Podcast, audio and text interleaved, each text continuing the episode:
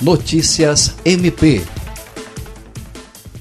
Como estratégia para aumentar os índices de cobertura vacinal, a Prefeitura de Rio Branco lançou no dia 15 deste mês, no Ministério Público do Acre, a campanha de atualização do calendário vacinal 2020.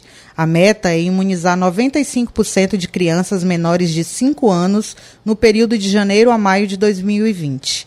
Participaram a prefeita Socorro Neri e o promotor Glaucio Oshiro, além de autoridades e profissionais da área de saúde.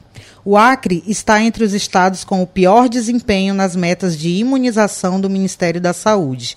A principal consequência disso é a possível volta de doenças consideradas erradicadas no país, como o sarampo e a poliomielite. Será ampliado o atendimento das unidades de atenção primária, que atualmente funcionam de segunda a sábado, das 7 às 19 horas. Agora haverá atendimento médico das 12 às 14 horas. Com isso, a população terá mais opção de acesso aos serviços de saúde. André Oliveira, para a Agência de Notícias do Ministério Público do Acre.